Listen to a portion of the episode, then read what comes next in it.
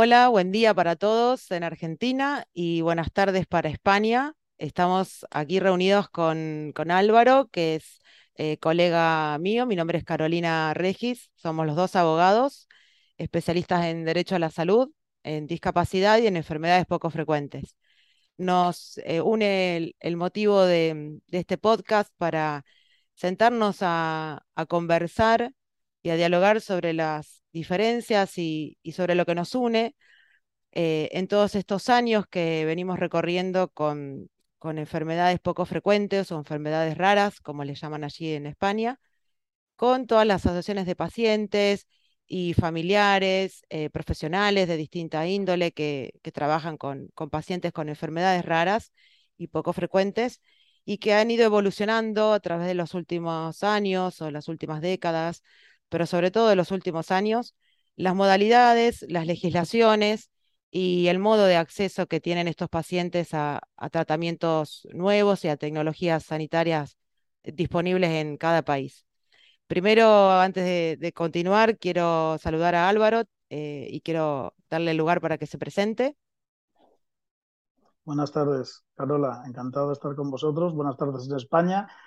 Eh, encantado. Y bueno, mi nombre es efectivamente Álvaro Lavandeira, soy abogado, doctor en Derecho Sanitario y bueno, pues eh, asesoro asociaciones de pacientes. Precisamente mi, me doctoré y mi especialidad es sobre regulación jurídica de medicamentos huérfanos. Y bueno, encantado de estar con vosotros y tratar estos temas desde España con Argentina. Bueno, encantado también, el gusto es nuestro, Álvaro.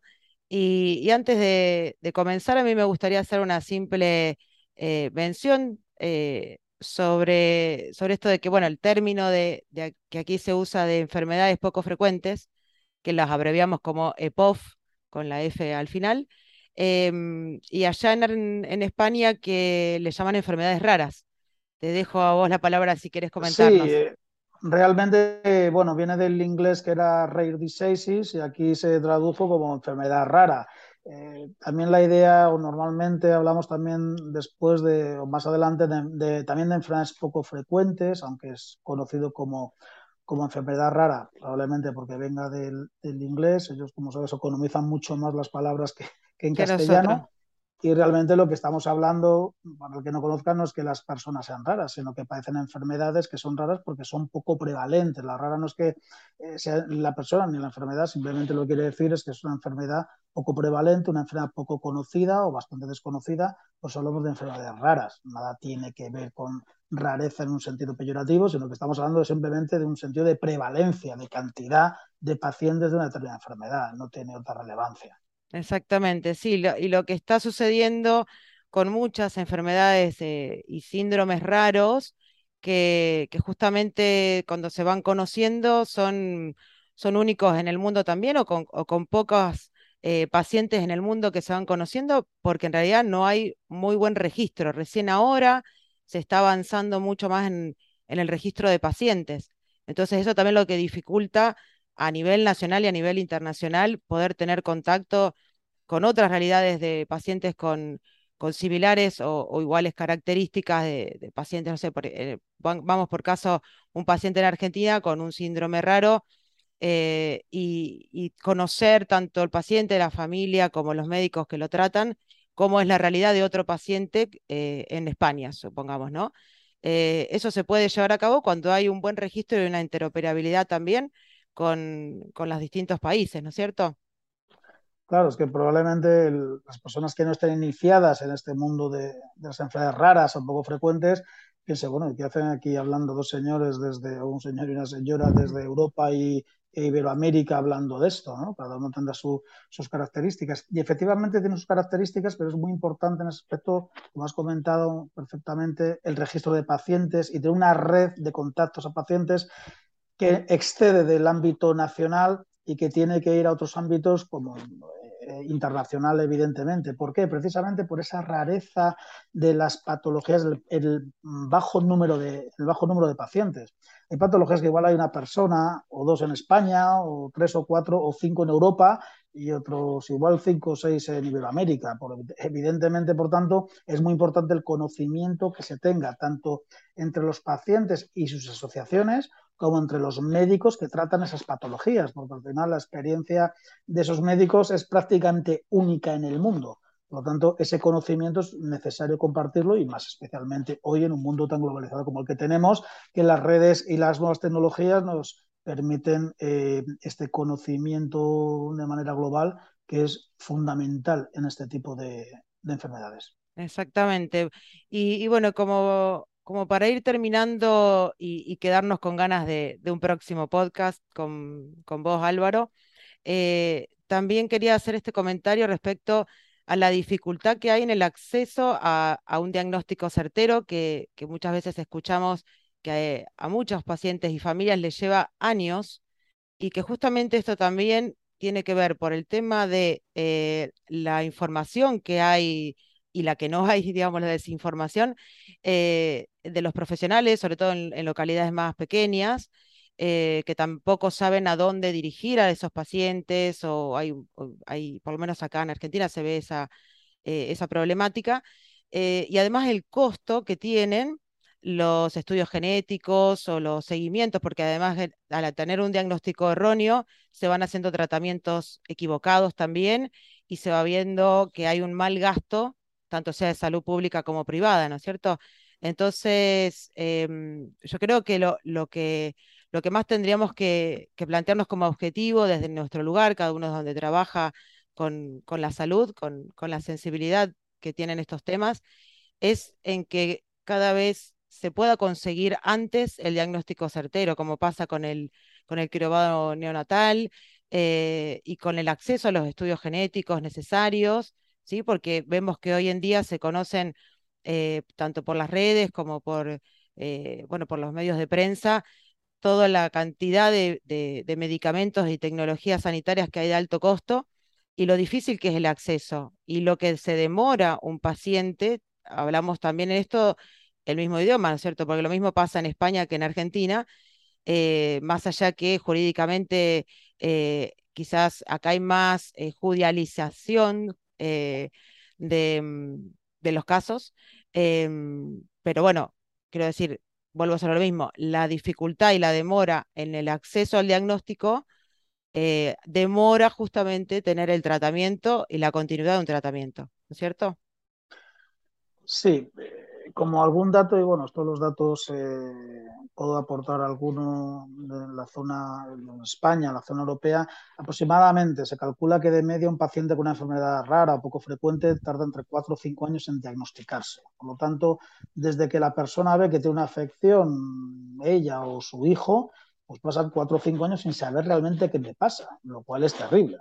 Cualquier persona que nos esté escuchando que haya pasado por cualquier tipo de enfermedad va al médico y estamos todos acostumbrados a que voy al médico, me dice más o menos lo que tengo, o casi me hace una prueba y me dice usted tiene tal. Imagínese lo que significa estar durante cuatro o cinco años en este, este proceso. Cuando estamos hablando de una media, eh, la media significa que hay personas que, muchas patologías que tardan 10. E incluso hay patologías que no tienen diagnóstico directamente. Una persona tiene eh, unos síntomas, unos problemas, pero realmente no tiene nombre esa patología. No tener nombre es terrible porque, entre otras cosas, pues mm, no van a investigar un tratamiento para mí, no saben muy bien qué hacer conmigo, etcétera, etcétera. Va todo de manera eh, sintomática prácticamente. ¿no? Me tratan mi sintomatología y no mi enfermedad de base, porque realmente no saben la, la enfermedad que tengo. Esto es una situación terrible. Evidentemente, todas las pruebas genéticas, los derivados neonatales, eh, todo lo que se avance y el cuanto mayor número privado, eh, mucho mejor. Y toda la investigación que pueda dar al respecto, evidentemente, es muy, muy necesaria para que puedan tratarme adecuadamente, incluso para que haya el día de, el día de mañana en el futuro un desarrollo de fármaco adecuado. De lo que comentabas efectivamente de la judicialización, España, en Europa, tenemos un sistema de la sanidad, eh, tenemos un sistema público muy potente, muy fuerte.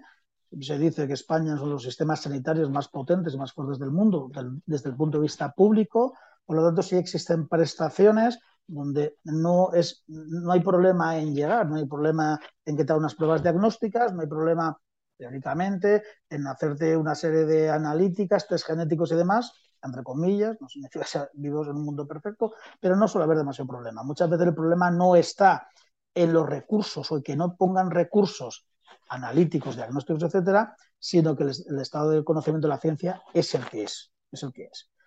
Claro, eh, si a vosotros se suma, o en vuestra área en Argentina, se suma que además de que el conocimiento de la ciencia es el que es y no, tiene un, no, hay un conocimiento científico, si además me escatiman las pruebas diagnósticas, me escatiman las pruebas analíticas y tengo que luchar y pelearme por ellas en un juzgado, en reclamaciones y demás, pues evidentemente se complica la situación. En España, en Europa, el problema básicamente es de conocimiento de ciencia. Y cuando hablabas también una vez que, claro, esto no, son patologías que no se pueden tratar por cualquier médico, cualquier centro, cualquier centro de salud. Porque como comentábamos, hay muy pocos médicos especializados, muy pocos centros especializados. En España se ha resuelto o se intenta resolver con todos sus problemas, pero pero de manera muy acertada en lo que se llama los CESUR. El CESUR es eh, los centros, de, centros, y servicios, centros, servicios y unidades de referencia. De referencia precisamente de esa patología. En estas patologías, si tenemos, eh, España está dividida en 17 comunidades autónomas, pues si tengo cinco pacientes, es, muy difícil que tenga un médico especialista en cada una de las comunidades autónomas, entre otras cosas, porque, porque tengo incluso más, más, comunidades que, pacientes. ¿Qué se hace? establecer estos centros de referencia de manera que todos los pacientes en España sean derivados a esos centros y a esos médicos que son los que tienen mayor conocimiento, mayor experiencia y de manera que puedan también tener cada vez mayor expertise, porque dentro de los pocos pacientes que haya, si lo ve un centro determinado, unos facultativos determinados, pues van cogiendo experiencia al respecto. Por eso, de nuevo, la importante, eh, la importante necesidad de que estemos en red en todo el mundo de manera internacional. Sí, claro, eh, coincido con eso Álvaro y además que hoy en día, eh, si bien se ve que los estados están más comprometidos, tienen mucho protagonismo gracias a, a Dios, ¿no es cierto?, que estén las asociaciones de pacientes y las fundaciones, porque nuclean muchísimos pacientes, muchísimas consultas e interactúan entre sí, tanto a nivel nacional como a nivel mundial, así sean las federaciones de, en este caso, de enfermedades poco frecuentes, como acá en Argentina es FADEPOF y allá en España es FEDER, corregime. Eh, perfecto. Hasta el nombre este es Federación de Enfermedades Raras. Claro, y bueno, y acá mm, la federación es por las enfermedades poco frecuentes. Eh, pero bueno, siguen haciendo un trabajo en conjunto con, con el Estado público, ¿no es cierto? Eh, y una última, una última cuestión que, que ya se queda para más tiempo y lamentablemente ya tenemos que, que despedirnos, pero no quería dejar de, diferenciar a las enfermedades raras o poco frecuentes con el concepto de discapacidad.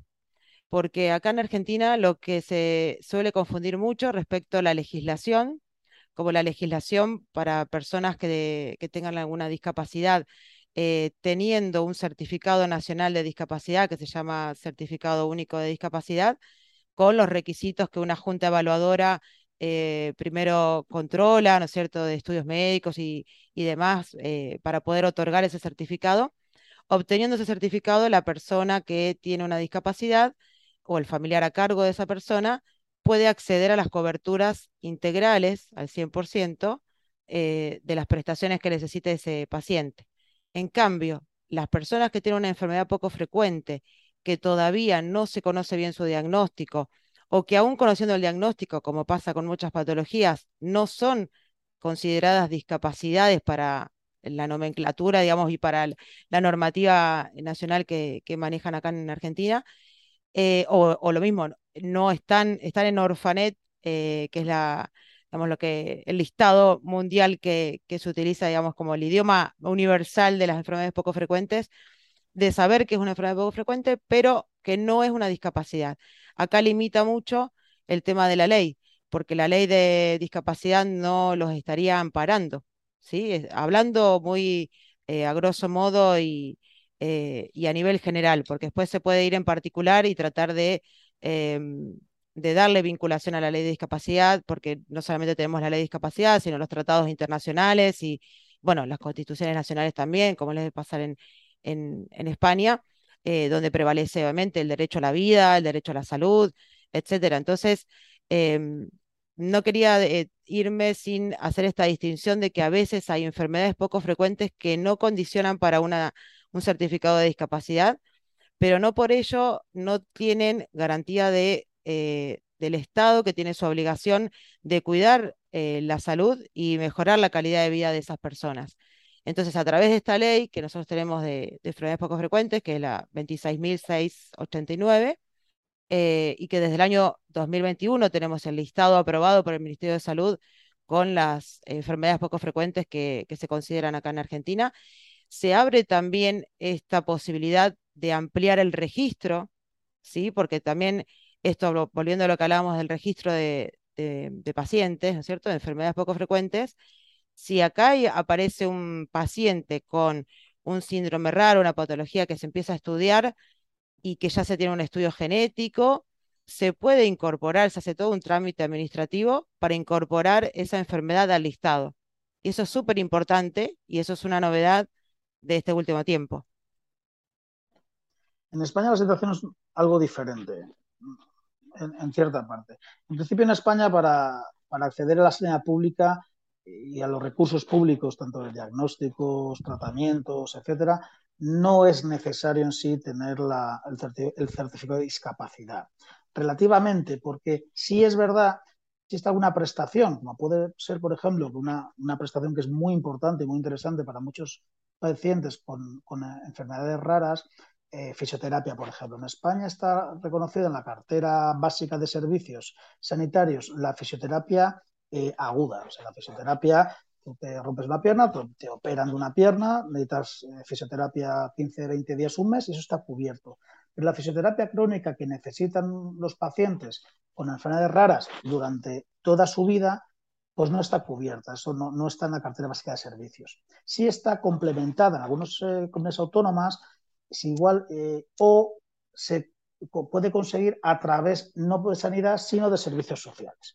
Y a través de servicios sociales sí es necesario tener el certificado de discapacidad para poder llegar a ese tipo de prestaciones. Pues una fisioterapia, una hidroterapia, una logopedia, etcétera. Porque son prestaciones vinculadas entre sanidad y servicios sociales. Por lo tanto, igual lo que sanidad no me concede, a través del certificado de discapacidad lo puedo tener a través de los servicios sociales de mi comunidad autónoma. Esto también cada comunidad autónoma tiene capacidad de legislar qué servicios sociosanitarios presta con independencia de que tenga el mínimo reconocido por el Estado, ¿de acuerdo? O recogido por el Estado. Es una, normativa que cada comunidad autónoma puede regular eh, eh, a, mayor abundamiento, ¿no? a, más a más. El problema muchas veces de la en España sucede y creo que por lo que has contado también pasa sucede también en Argentina y, así también se establece un poco por los estados internacionales que desde mi punto de vista está, nos queda un poco cojo es que estas discapacidades tienen un carácter normalmente orgánico. Y esa discapacidad orgánica no se ve, es la discapacidad invisible que se llama, que ahora se está empezando a visibilizar. ¿no? Una persona una enfermedad incluso muy grave, muy seria, muy invalidante, muy discapacitante, pero aparentemente la apariencia es de una persona, entre comillas, normal. Entonces, es muy difícil muchas veces el reconocimiento de esa discapacidad porque no estamos viendo algo físico. Las personas que tienen enfermedades mm, raras que tienen una base orgánica, pero que procesan con limitaciones físicas al final, porque son muy incapacitantes, pues no tienen tantos problemas. No es que lo tengan solventado, pero no tienen tantos problemas. Pero esas enfermedades que no derivan esos problemas físicos, pero sí tienen limitaciones orgánicas muy importantes, que son invisibles, sí tienen, tienen los problemas de reconocimiento. En el año 99 cambió el, Real Decreto, y hasta ahora comento, se estaba aplicando en España desde el año 99. Ese, ese, año 99 establecía ese Real Decreto que no eran las patologías las que daban la discapacidad, como sucedía antes del, año 99, sino que eran las limitaciones que te producía esa discapacidad. ¿Qué sucedía? Que muchas veces, como el paciente no es capaz de visibilizar las limitaciones que yo tengo, pues no te dan el certificado de discapacidad. Esto hasta el año 2022, a finales del año 2022, cambia la norma precisamente, entre otras cosas, por la demanda, como bien has comentado, de asociaciones de pacientes y de las personas con estas patologías, donde levantan la mano y dicen, es que yo no solo igual tengo un problema físico o sensorial o psíquico, sino es que tengo una patología orgánica, deficiencias orgánicas internamente dentro de mi organismo que son imposibles prácticamente de ver y es muy difícil demostrarlas. El año 22, a finales del año 22, ha cambiado la norma de reconocimiento. Pero, y quizá lo podemos dejar para otro podcast si te parece interesante, hay un periodo transitorio de seis meses que termina ese periodo transitorio eh, de aplicación de la norma para finales de abril, después de Semana Santa aproximadamente. A finales de abril va a empezar, va entra en vigor la norma y a partir de aquí vamos a ver cómo los servicios de valoración de discapacidad van a valorar qué sucede bajo los nuevos criterios legales con, esa, con el reconocimiento de discapacidad. Pero como te comento, hasta dentro de un, dos, un par de meses aproximadamente no tendremos experiencia de cómo se está aplicando la norma, que desde mi punto de vista, y sin entrar mucho en ella, todavía creo que va a tener bastante valoración subjetiva por parte del valorador. Pero ojalá sean sensibles los valoradores, los centros valoradores, a, la, a esta problemática que estamos comentando y efectivamente sea más fácil conseguir los, certificados de discapacidad para conseguir estas prestaciones sociosanitarias que son tan importantes para las personas con estas patologías. Bueno, Álvaro, la verdad que, estoy muy contenta de esta conversación y, este podcast que, recién arrancamos y dejamos la inquietud para, para continuar después, sobre todo después de Pascua, que, que vamos a ver cómo comienza eh, la vigencia de esa norma. Si te parece, nos vamos despidiendo y, seguimos en la próxima.